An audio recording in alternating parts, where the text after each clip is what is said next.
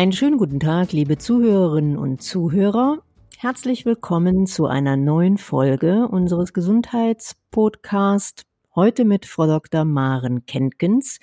Sie ist eine der Geschäftsführerinnen von Insight Interventions und gilt als eine der führenden Expertinnen in Deutschland für Gesundheit im Unternehmen. Herzlich willkommen, liebe Frau Dr. Kenkins. Herzlich willkommen, liebe Frau Busch und liebe Zuhörer. Heute wollen wir ein bisschen sprechen über das Thema Schlaf. Das ist ja auch etwas, was jeden von uns natürlicherweise jeden Tag beziehungsweise jede Nacht beschäftigt. Und ähm, ja, vielleicht gleich zum Einstieg meine Frage, liebe Frau Dr. Kenkens, warum ist Schlafen eigentlich so wichtig? Ja, im, beim Schlaf, Schlaf ist unsere Regeneration. Also der Schlaf ist so wichtig, um all das zu schaffen, was wir so tagtäglich machen. Ähm, der Körper erholt und tankt auf. Ähm, von daher ist es tatsächlich der Energiebringer schlechthin, der Schlaf. Sonst würden wir nicht die Energie aufbringen, die wir am Tage brauchen. Gibt es eigentlich, das habe ich mich schon länger mal gefragt, qua Veranlagung ähm, Menschen, die von Kind an per se eher schlecht oder eher immer gut schlafen? Gibt es sowas? Nee, das ist mir nicht bekannt. Es gibt Phasen. Also äh, es gibt tatsächlich Phasen, wo man sagt, ähm, Kinder zum Beispiel äh, ganz klein lernen sie eigentlich das Schlafen und das Einschlafen noch. Von daher gibt's da ja auch ganz andere Rhythmen und dann, je älter sie werden, äh, umso mehr verändert sich Schlafrhythmus und verändert sich auch dann, also gerade zum Beispiel Pubertät, eine nächste spannende Phase, wo dann äh, manch Schlafrhythmus sich total verändert. Das heißt aber nicht, dass sie besser oder schlechter schlafen. Ähm, ist es eher sowas äh, vom Lebensrhythmus, Lebensalter und natürlich von äußeren Faktoren abhängig, wie gut, wie schlecht ich schlafe. Was es biologisch angelegt gibt, ist, wie viel Schlafbedürfnis ich habe. Da haben Menschen Unterschiede. Da gibt es den Erwachsenen, der, und das ist biologisch angelegt, der mit sechs, äh, also nicht nur, da gibt es auch andere Einflussfaktoren, aber es gibt auch ein Phänomen, der mit sechs Schlafstunden auskommt und der andere sagt, nee, ich brauche aber immer acht. Das war schon immer so, dass ich eher zu denen war, gehörte, die länger schlafen müssen als die Kollegen oder als die Freunde. Und das ändert sich auch im Laufe eines Lebens dann eher nicht. Also man bleibt immer dann eher der Mensch, der eben mit weniger oder mit mehr Schlaf zurechtkommt. Ja. Ja. Mhm. Also es gibt außer, da kommt der zweite Einfluss, es gibt natürlich Lebensphänomene, die dann einen Unterschied äh, bringen. Also wenn ich ähm, tatsächlich äh, viel Belastungen habe, äh, nicht gut schlafe, weil mich viel sorgt, äh, weil ich viel Stress habe ähm, oder mein Rhythmus, Stichwort Schicht, Schichtsysteme, äh, gewisse Vorgaben macht, dann verändert sich das, aber es bleibt so, dass es denjenigen gibt, der tendenziell mehr in der Vergleichsgruppe mehr Schlaf braucht und jenen, der weniger Schlaf braucht. Ähm, es kann aber dann eben durch die Außenfaktoren beeinflusst werden. Mhm.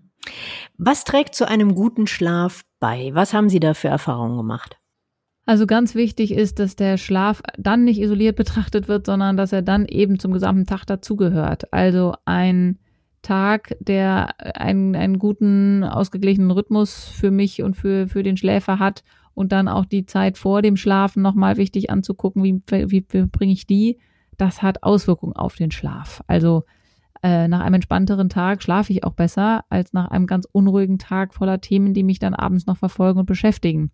Oder äh, tatsächlich sehr wichtig die Phase vorm Schlafen, also die ähm, ein bis zwei Stunden vorm Schlaf zu überlegen, dass ich da jetzt nicht mehr gerade wahnsinnig viel Sport machen sollte oder nicht mehr schwer essen sollte oder nicht mehr vor dem äh, vor, vor Bildschirmen und Technik sitzen sollte, weil das dann das Einschlafen erschwert und den Schlaf auch beeinflusst oder Alkoholkonsum oder anderes.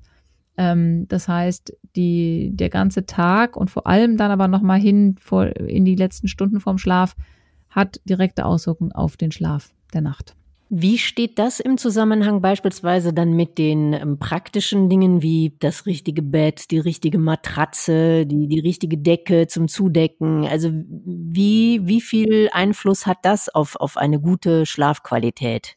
Ja, also äh, wir sagen schon auch äh, immer gerne angenehme Schlafbedingungen ohne Störreize und mit angemessenen äh, für mich passenden ähm, ja, Utensilien, von denen Sie eben sprachen. Also da gibt's auch Unterschiede.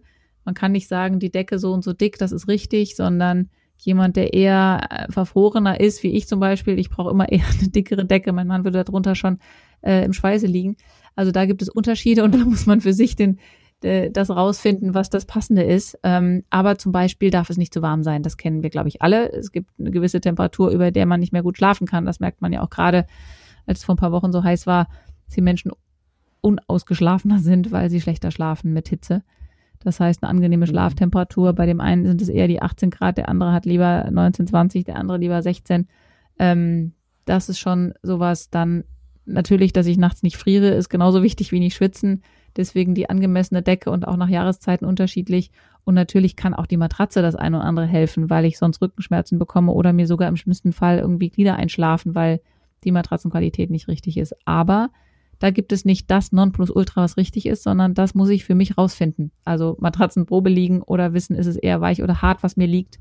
Ähm, zum Beispiel genauso wie die Raumtemperatur, von der ich schon sprach, oder die Dicke der Decke. Mhm.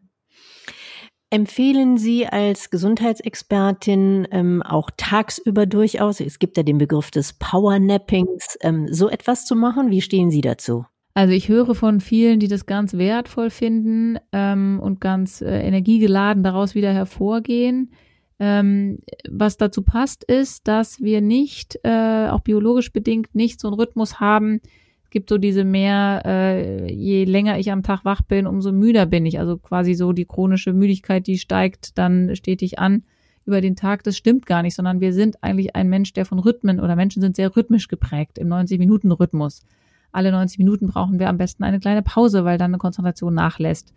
Und so ist auch am Tag, wir kennen, vielleicht kennen das viele Zuhörer auch, dass der Schlaf ja in Rhythmen eingeteilt ist, äh, in verschiedene Phasen. Das läuft eigentlich den Tag über auch weiter mit diesen 90 Minuten Rhythmen. Und da ist natürlich in der Mitte des Tages nochmal eine Pause auf jeden Fall sinnvoll, um wieder Kraft zu tanken äh, und dann auch wieder mit voller Kraft voraus sozusagen zu starten ähm, weil ich eben auch nicht äh, sozusagen stetig müder werde, sondern ich werde im viel kürzeren Zeitfenster müde und bräuchte eine Pause. Die 90 Minuten und dann nochmal der halbe Tag. Und ob ich mich dann in der Hälfte des Tages zum Powernapping zurückziehen kann und hinlege und mir das die Kraft gibt oder ob es eher der Spaziergang einmal um Block, die Bewegung, die frische Luft ist oder ob es eher ähm, tatsächlich eine, eine Pause ist, die ich mir lege, die wichtig ist mit Bewegung. Äh, andere Art Sport machen manche in der Mittagspause. Äh, das ist sehr individuell. Ähm, tatsächlich, äh, ich persönlich kann es nicht. Ich kann es aber am Wochenende wunderbar und nehme da auch mein Powernapping und finde es großartig und merke, dass ich dann auch abends länger wach und fit bin.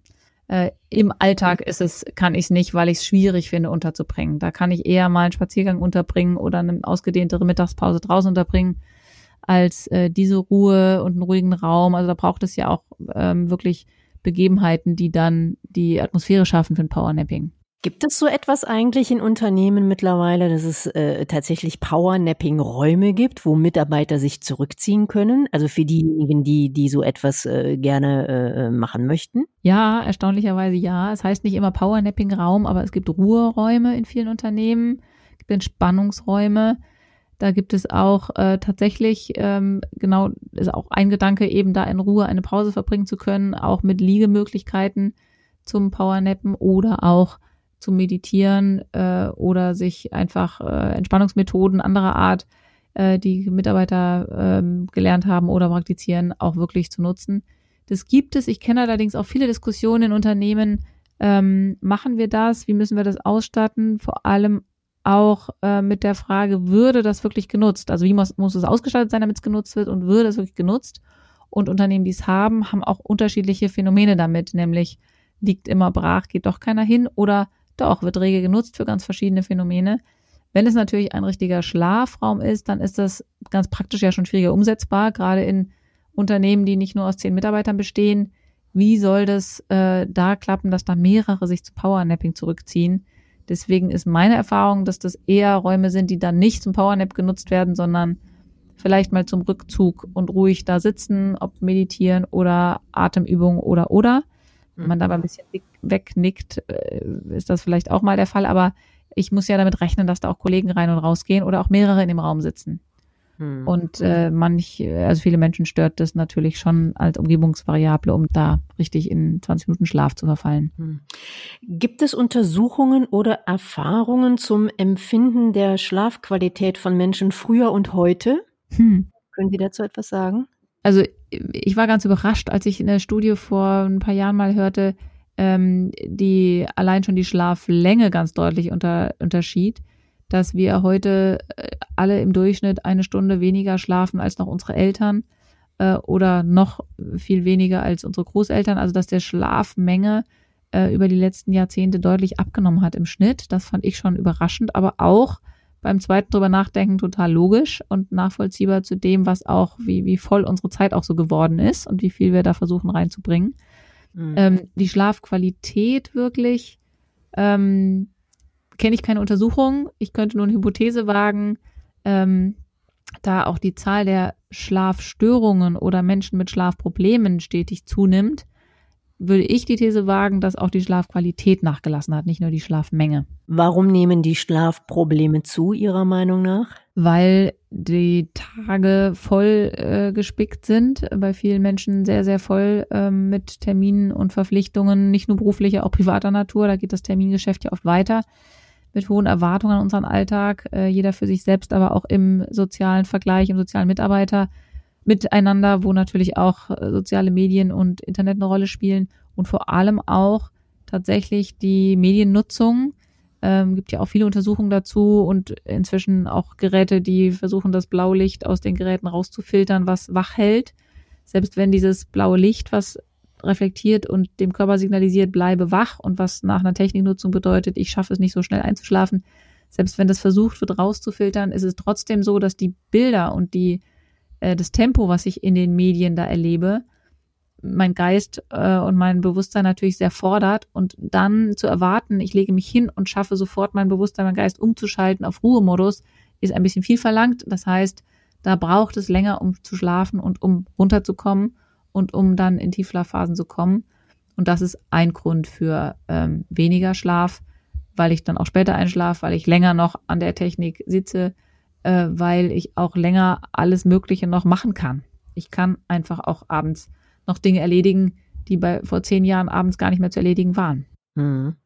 Wie halten Sie persönlich das? Was haben Sie abends für, für einen Rhythmus, äh, um in einen guten, gesunden Schlaf zu kommen? Also es gibt Abende, wo ich auch selber noch am Computer arbeite, aber dann sehe ich zu, dass ich zum äh, Einschlafzeitpunkt, also wenn ich äh, schlafen will und ich bin jemand, der eher sogar, man sagt, Erwachsene schlafen sechs bis acht Stunden, sechs reichen mir nicht auf Dauer. Ich brauche eher sieben bis acht, das weiß ich von mir. Dann äh, überlege ich mir, wann muss ich ins Bett gehen? Ich muss zusehen, dass ich um elf da wirklich liege und schlafe, äh, wenn äh, um sechs der Wecker klingelt und dass ich dann wirklich mit dem Computer so rechtzeitig aufhöre, dass ich mindestens eine Stunde Abstand habe zwischen einer Bildschirmtätigkeit und dem Schlaf und in der Stunde noch irgendwas Schönes, Entspannendes mache. Das ist das eine. Das andere ist, ähm, dass ich mit meinen Freizeitaktivitäten wie Sport oder Yoga eben die auch nicht in die zu späten Abendstunden, sondern eher ähm, von sechs bis neun. Eine Yoga-Entspannung gibt es auch mal bis zehn, aber dann ist auch noch eine Stunde Zeit bis zum Schlafen. Also, dass sowas da rechtzeitig einfach vom zeitlichen her liegt, das ist das eine. Dann ähm, dass ich äh, unter der Woche zum Beispiel abends überhaupt keinen Alkohol mehr trinke. Das konnte ich früher mal, das geht nicht mehr, weil ich weiß, dann schlafe ich schlechter. Mhm. Das geht am Wochenende, wo es einen anderen Rhythmus hat, einen anderen Schlaf. Aber in der Woche ist das nicht gut bei mir, weiß ich. Ja, ein weiteres sehr schönes Gespräch. Vielen Dank, Frau Dr. Kenkens und ähm, Ihnen, liebe Zuhörerinnen und Zuhörer und Ihnen natürlich auch, liebe Frau Kenkens, einen schönen Tag und bis zum nächsten Mal. Vielen Dank, das wünsche ich Ihnen auch.